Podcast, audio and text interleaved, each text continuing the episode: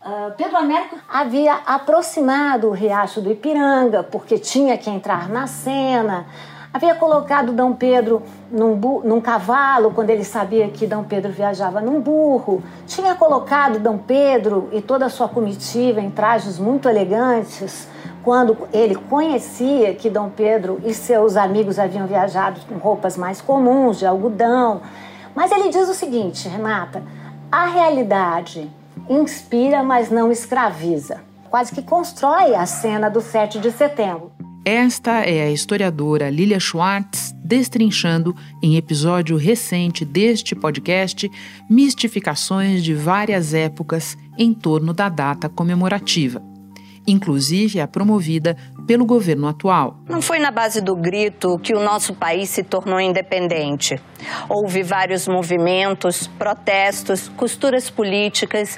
Em algumas províncias houve batalhas e muitas mortes. O Brasil é um projeto, um belo projeto, de gente como José Bonifácio de Andrada, Hipólito da Costa, que se torna o projeto de Dom Pedro a partir dessas influências de manter a unidade territorial. Pernambuco, por exemplo, queria ser federação, queria não pagar imposto para o Rio de Janeiro. Insatisfação das províncias de economia mais robusta, que especificamente em Pernambuco tinha explodido cinco anos antes. O Brasil fazia parte do Reino Unido de Portugal quando em 1817 militares, comerciantes, donos de engenho, padres, negros e pobres se rebelaram contra o rei. A experiência inédita e revolucionária de Pernambuco em 1817 durou mais de 70 dias. Mesmo assim, não ganhou destaque nos livros de história.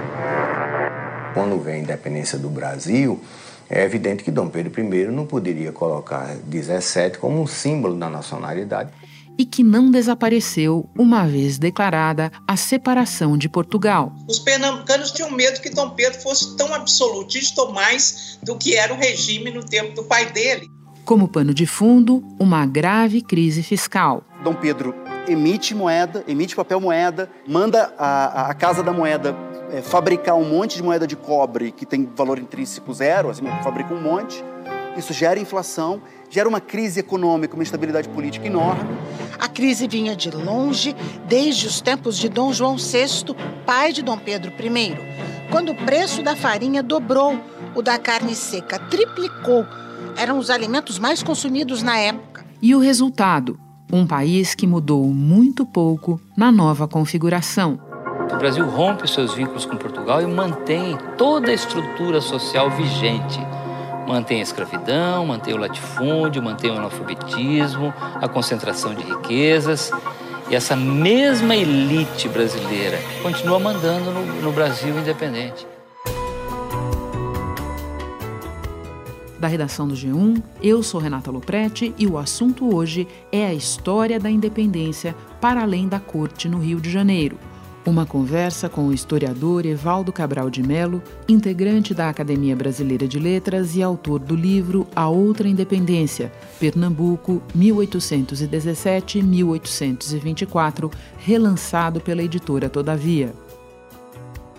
Terça-feira, 6 de setembro, véspera do bicentenário. Evaldo, no seu livro de 2004, relançado agora, você desmonta a ideia de um processo de independência dado sobretudo pela Corte no Rio de Janeiro, com participação de São Paulo e Minas Gerais. O que esse triângulo deixa de fora? Qual foi o papel de outras províncias na separação do Brasil de Portugal? Olhe, eu sou um historiador de província, de modo que eu não poderia dizer que tudo que se passou nas outras províncias. Mas o que eu penso é o seguinte: é que a, a história da independência foi feita sempre isso, desde Varnagen até, vamos dizer, os anos 50 aqui no Brasil, por historiadores que adotaram um ponto de vista centralizador do Rio de Janeiro.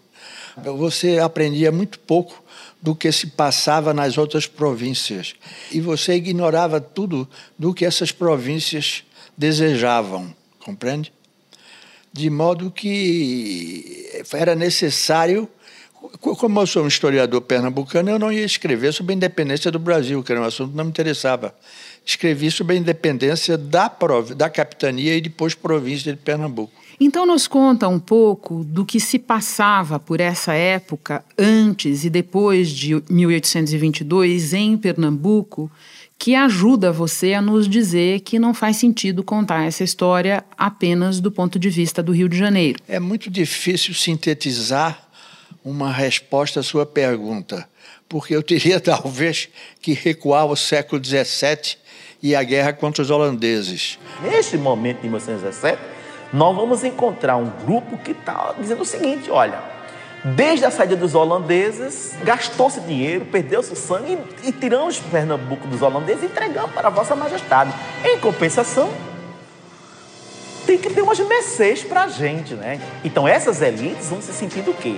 Desalojadas, estão perdendo espaço em algum canto. Estava havendo uma espécie de desconforto com o trono.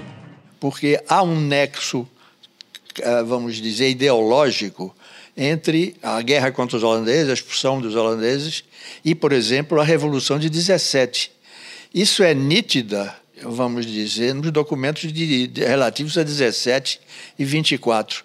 E mesmo antes, na chamada Guerra dos Mascates, em 1710, entre portugueses e brasileiros, compreende? É também nítida que havia uma aspiração política em Pernambuco que não quadrava necessariamente com a noção de um Estado imperial do tamanho do Brasil. Você já encontra em 1704, quer dizer, antes da Guerra dos Mascates, poucas décadas decorridas da expulsão dos holandeses, você já encontra um documento de uma autoridade portuguesa que do Recife escreve ao rei alertando-o para o fato de que está disseminada em Pernambuco já há anos a noção de que os moradores dela não são súditos naturais, como os demais moradores, mas súditos políticos, quer dizer, súditos que haviam aderido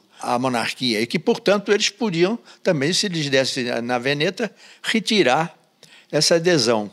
Isso é muito sério na época, isso era um conceito revolucionário na época. Isso lhe leva a crer que há um nexo causal remoto entre a expulsão dos holandeses e o ciclo revolucionário pernambucano não só em 1710, mas também entre 1817 e 1824. Embora entendendo que você vai falar, claro, mais sobre Pernambuco, acha que vale a pena a gente colocar uma palavrinha aqui sobre o que aconteceu na Bahia antes de 22, bem antes de 22? Na Bahia não, não havia o mesmo, o mesmo ímpeto contestatário que havia em Pernambuco. Primeiro, porque os holandeses só haviam ficado lá um ano e foram expulsos imediatamente, enquanto eles ficaram 24 anos em Pernambuco, tendo, tendo durante um governo de, de Nassau um governo perfeitamente estável, compreende? Mas na Bahia, como a, a, a, havia sido capital do Brasil até a, a mudança para o Rio de Janeiro, no século XVIII, não havia uma contestação tão sólida quanto havia em Pernambuco. Eu digo assim que é uma contestação de grupos minoritários, não estou dizendo que é o grosso da população, não. São, são grupos minoritários. Mas mesmo na Bahia não havia essa contestação toda que havia em Pernambuco. Na Bahia, o que aconteceu é que a Bahia tinha uma, uma longa tradição é, realista, porque havia sido capital do Brasil. Então, quando se, de, se declarou a, a, o movimento no Brasil, Portugal compreendeu que, ela não, que o ponto fraco do movimento independentista no Brasil era a Bahia. Por quê? Devido a essa ligação da Bahia com, com Portugal. Por falar em contestação, numa entrevista muito boa que você deu recentemente ao Leonêncio Nossa, no estado de São Paulo, você disse que o sentimento anti-português era, sobretudo, plebeu.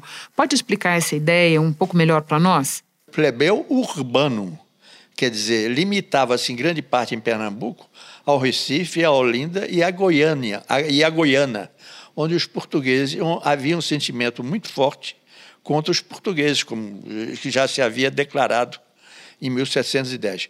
1710 foi uma revolução ainda elitista, porque foi chefiada por eh, senhores de engenho. Mas os senhores de engenho já não é, controlam a situação em 1817 e 1824. É uma elite urbana, que alguns dos quais haviam estudado em Coimbra e haviam assimilado as ideias do constitucionalismo e da, e da soberania nacional que vigiam na Europa, e era também funcionários públicos e, e, e não era um negócio puramente plebeu, é isso que eu quero dizer. Agora, era, o sentimento anti-português era plebeu. E continuará a ser em 1848, com a Revolução Praeira, porque era exatamente uma, uma revolução contra o monopólio pelos portugueses do comércio a retalho. Os brasileiros não podiam admitir isso, porque eles eram alijados da, da, do comércio a retalho. E por isso houve essa revolução em 48, em 1848, a Revolução Praeira. Mas essa já não se inscreve totalmente no mesmo teor das revoluções anteriores. Essa não é, não, não é nem federalista, nem separatista, como foram uh, as anteriores, ou ao menos como uh, alguns, alguns líderes desses movimentos pensaram. Espera um instante que eu já retomo a conversa com o Evaldo Cabral de Melo. Evaldo, entre vários livros lançados agora por ocasião do bicentenário, existe um chamado Adeus Senhor Portugal, que os autores Rafael Cariello e Thales Pereira consideram inclusive um tributo a você e ao seu trabalho nessa área. E eles, sem deixar de levar em conta a decadência do absolutismo, o vento liberal que soprava em outros lugares, dão um papel central no processo de independência a uma grande crise fiscal porque Exatamente. passava a coroa, porque passava a corte no Rio de Janeiro. Pode explicar para nós que crise era essa? Posso, mas antes permita-me dizer que é um livro excepcional que vai marcar indelevelmente a historiografia da independência. Porque pela é primeira vez você tem um livro aqui do, do Sudeste que toma conhecimento do que se passava no restante do Brasil e procura compreender. Eles dão grande importância à crise fiscal e tem toda razão nisso. Já na época, os observadores da situação aqui no período da independência haviam constatado o temor da elite burocrática do Rio de Janeiro a um movimento que, vamos dizer, deixasse o Rio à parte e houvesse a secessão das outras capitanias.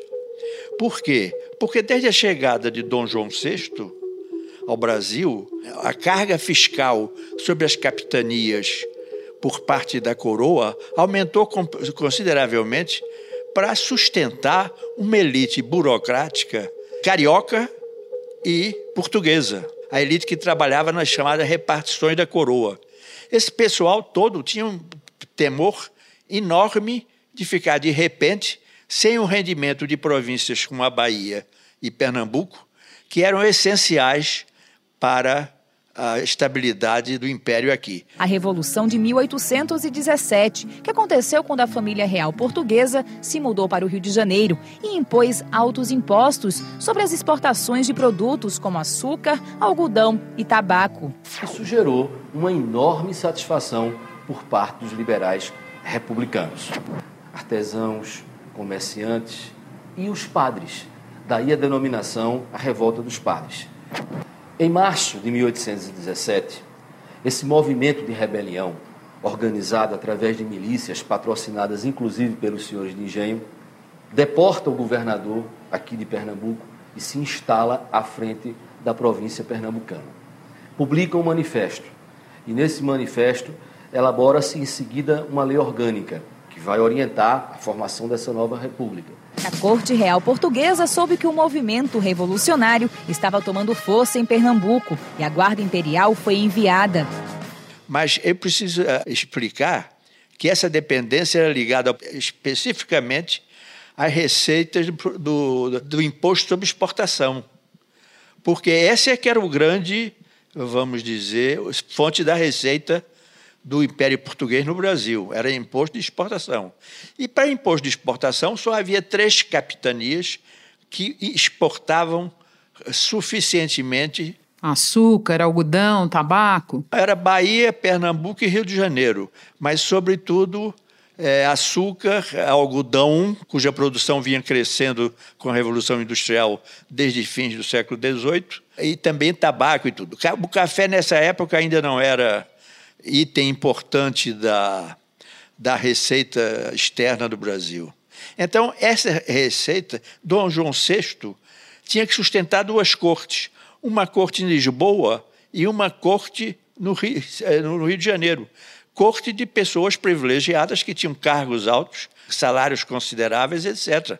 E esse pessoal ficou com pavor a que o Rio não conseguisse controlar, uma vez que, que, que Portugal estava se desligando do Brasil e o Brasil de Portugal, eles tinham pavor que Portugal que o Rio não conseguisse continuar controlando a receita dos impo do imposto de exportação. Entendo. Agora, no caso específico de Pernambuco, eu imagino que essa fúria arrecadatória da coroa devia provocar muita insatisfação, inclusive nos proprietários de terra, ou sobretudo neles. Também também nos proprietários de terra, não se pode negar. Mas o que acontece é que havia um contrapeso à capacidade de insatisfação dos proprietários de terra, que era exatamente o temor de uma revolução haitiana, Sim. da escravidão ou das classes é, inferiores da capitania, compreende? A circulação dessa informação, dessas repúblicas, é, das revoluções liberais no mundo, nos Estados Unidos, no Haiti, mesmo na Revolução Francesa. Essas informações estavam muito concentradas nos conventos e eram essas pessoas que tinham acesso a essas informações. Essa adesão de negros e pobres chamou a atenção de pessoas contra o governo provisório. Para tirar da revolução o apoio de senhores de engenho e donos de escravos, lançaram um boato de que o novo governo iria abolir a escravidão. De modo que isso serviu como um contrapeso. Você nota isso perfeitamente no caso de Pernambuco. Você vê que em 1817 o apoio provavelmente da classe rural foi, é mais nítida para o historiador de hoje do que em 24. Em 24 eles já estavam realmente apavorados. Por quê? Porque entre 17 e 1824 tinha, vi, tinha funcionado um governo local que primeiro foi o governo de Gervásio Pires Ferreira que tentou pôr eh, limites à preponderância do Rio de Janeiro, na melhor das hipóteses, se é que, que não pretendeu algo de mais ousado. A, a junta de Gervásio Pires caiu precisamente porque ele não simpatizava com, com as coisas como elas estavam passando aqui no Rio de Janeiro. Depois veio uma junta perfeitamente incompetente chamada o Governo dos Matutos, que eram proprietários rurais do sul e do norte de Pernambuco, do sul costeiro. Estou falando da região costeira. E esses proprietários rurais foi aí que, que, se deu a Pedrosada. A Pedrosada foi um levante de ex-escravos e de pessoal pobre em, em 1823. Isso foi que apavorou os proprietários de terra e, em último caso, o negócio devem ter raciocinado com base no, no mal menor, quer dizer, vamos aderir a esse movimento no Rio de Janeiro para nossa própria segurança econômica, etc. Acontece, porém, que o movimento 17 havia deixado um núcleo revolucionário pequeno, não era dominante nem era necessariamente proprietário de terra. Havia proprietário de terra, mas era um núcleo essencialmente urbano de religiosos, basta lembrar aqui Frei Caneca, de burocratas, comerciantes também, que continuava temendo, como em 17, o que estava se passando no Rio de Janeiro. E é então que, esse, que a chamada junta de Manuel de Carvalho, pai de Andrade, pro, promove o levante de 1824. Levante que, como de 1817, sete anos antes, só foram debelados pelo envio de tropa naval e terrestre do Rio de Janeiro. Pelo que você nos explica, eu falo da, do medo da burocracia do Rio de Janeiro de secessão, especialmente por parte de Pernambuco e da Bahia. Como é que você descreve o arranjo da independência e o modelo de Estado vigente a partir de 1824? Através da noção de golpe de Estado. Pois é, o que eu ia te perguntar, Dom Pedro deu um golpe? A independência do Brasil foram dois golpes de Estado dados por Dom Pedro I. O primeiro foi o golpe de Estado contra Portugal, que é o que a gente comemora agora no 7 de setembro, né? Depois foi o golpe de Estado que consistiu na dissolução da Constituinte, que ele próprio havia convocado para é, formular a Constituição do novo Estado. Ele logo percebeu que ele, na Constituinte ele ia perder o controle da situação política e deu o segundo golpe de Estado, que foi dissolver a Constituinte em 1823, provocando com isso a, a, a Confederação do Equador.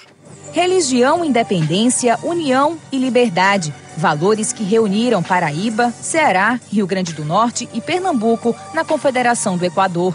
O Brasil proclamou independência em 7 de setembro de 1822.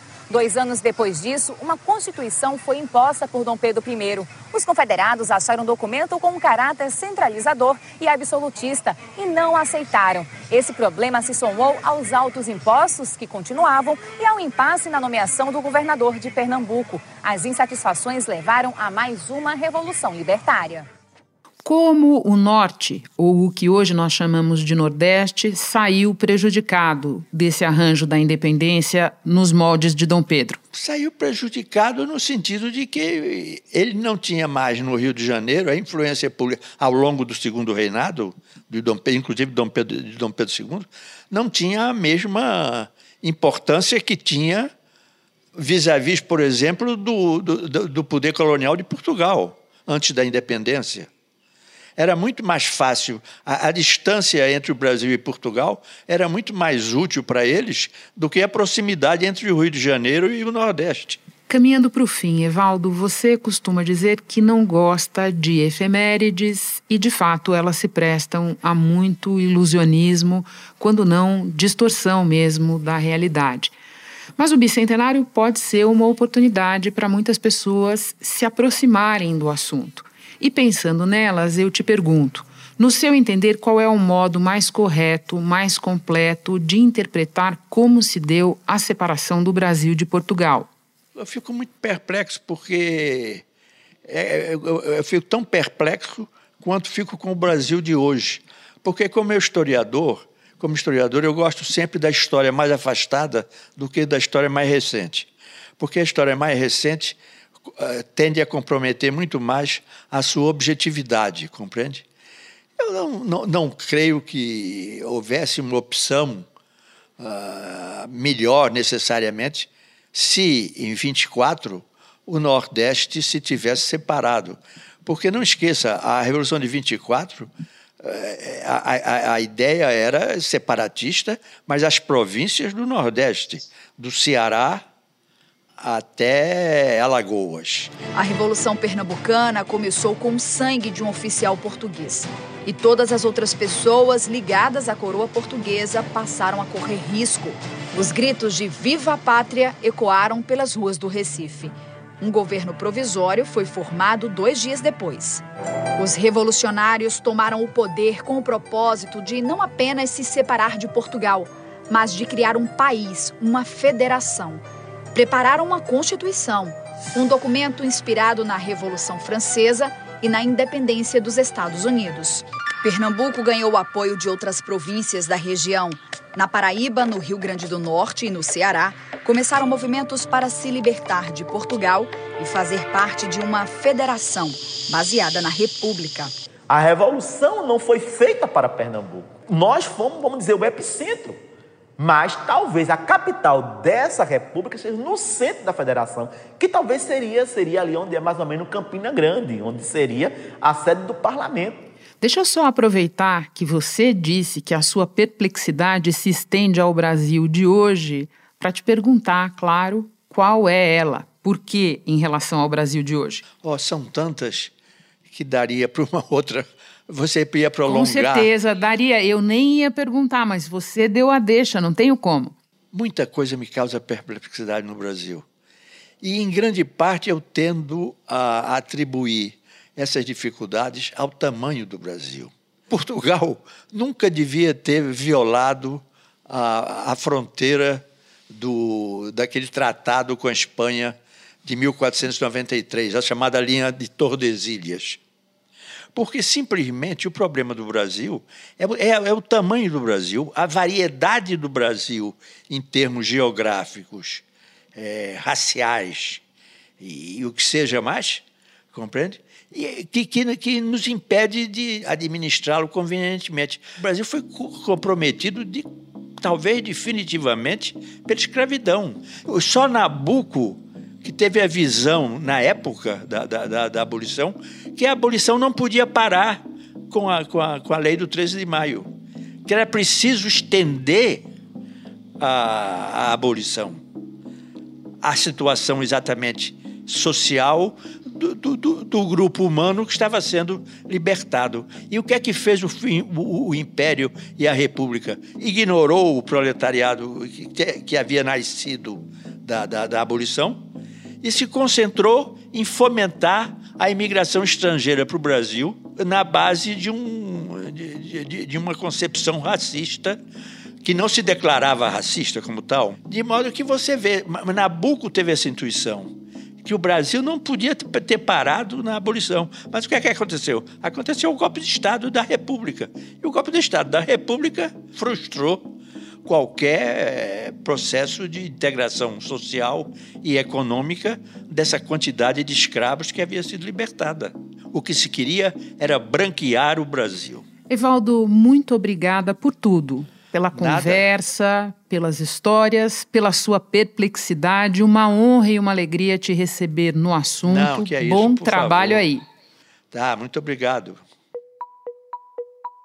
A Lilia Schwartz, que você ouviu no início deste episódio, foi a minha entrevistada no de número 778 do dia 23 de agosto, intitulado O Coração Emprestado e o Sequestro do Bicentenário. Ali nós discutimos as ideias do livro O Sequestro da Independência, uma história da construção do mito do 7 de setembro, escrito por ela em parceria com Carlos Lima Júnior e Lúcia Klug-Stumpf. Já o livro mencionado na conversa com o Evaldo é Adeus Senhor Portugal, Crise do Absolutismo e a Independência do Brasil, de Rafael Cariello e Thales Amberlan Pereira. Ambos foram publicados neste ano pela Companhia das Letras. Um dos áudios deste episódio é da TV Senado. Este foi o assunto podcast diário disponível no G1, no Globoplay ou na sua plataforma de áudio preferida Vale a pena seguir o podcast na Amazon ou no Spotify, assinar no Apple Podcasts, se inscrever no Google Podcasts ou no Castbox e favoritar na Deezer. Assim você recebe uma notificação sempre que tiver novo episódio. Eu sou Renata Loprete e fico por aqui. Até o próximo assunto.